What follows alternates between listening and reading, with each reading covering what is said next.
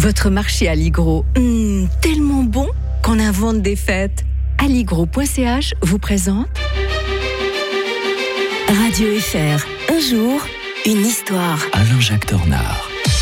Bien le bonjour Alain-Jacques Tornard. Bonjour Mike. L'historien de Radio Fribourg tous les jours avec nous pendant euh, trois petites minutes. On va revenir le 13 septembre 1513. Ce jour-là, les Suisses levaient le siège de Dijon. Mais qu'est-ce qu'ils faisaient là, nos lointains ancêtres Alain-Jacques Ah, Tornard bah, la moutarde me montonnait pour vous raconter cela, Mike. En, en fait, euh, bon, c'est un des derniers épisodes ultimes de cette, de ces longues guerres de Bourgogne.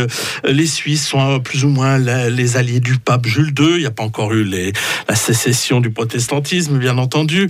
Et euh, voilà, on se retrouve avec le même ennemi provisoire qui est Louis XII, le roi de France. Et puis on s'engage dans une campagne euh, vers Dijon, la capitale de la Bourgogne, euh, en pillant d'ailleurs les cités qu'on trouve sur le chemin. Et là, ils ont très peur. Le duc de la Trémoille, qui commande, qui gouverne cette ville, se dit mais dis donc, on va avoir un gros problème. Là, il fait raser d'ailleurs les, les faubourgs pour que ces canons puissent tirer sur les Suisses.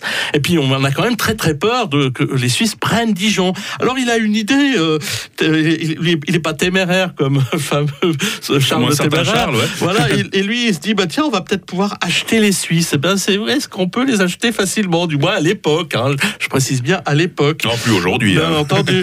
Euh, et puis alors, on leur promet donc 400 000 écus euh, et ils s'engagent au nom du roi Louis XII d'ailleurs à, à ce qu'on fasse plus d'intrusion dans les affaires italiennes parce que les Suisses s'intéressent beaucoup à l'Italie. hein. D'ailleurs, ils vont prendre le Tessin, les futurs, le futur canton du Tessin.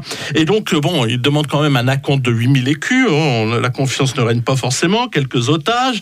Et contre toute attente, bah, ils s'en vont. Et puis, euh, en fait, euh, c'est pas tout à fait comme ça que ça va se passer parce que Louis XII, lui, veut pas en entendre parler de laisser tomber euh, l'Italie du Sud. Donc, il ne tient pas promesse. Et ça va donner l'objet, faire l'objet d'une nouvelle campagne, une nouvelle guerre avec les Suisses. Et puis, ça va donner, vous savez quoi, bah, Mike? Est-ce que ce serait pas par hasard en 1515 le même jour, Eh le ouais. 13 septembre, Marignan, que nous avons eu l'occasion d'ailleurs d'évoquer euh, il n'y a pas si longtemps, et qui en fait euh, ben, préfigure euh, la future monarchie française, parce que ça a donné au roi François Ier un énorme prestige. Il a vaincu ce que seul Jules César avait vaincu. C'est le point de départ hein, de, euh, du prestige de la monarchie française, il ne faut pas l'oublier. Et pour les Suisses, c'est une défaite salvatrice, parce que ça les stoppe dans leur esprit de conquête. Et comme ils n'avaient pas forcément les arrières qui étaient assurés au niveau des structures en Suisse, bah, finalement, ils vont, ça va bien les arranger, puis ça donnera tout simplement l'année suivante la paix perpétuelle entre la France et la Suisse. Comme quoi, des fois,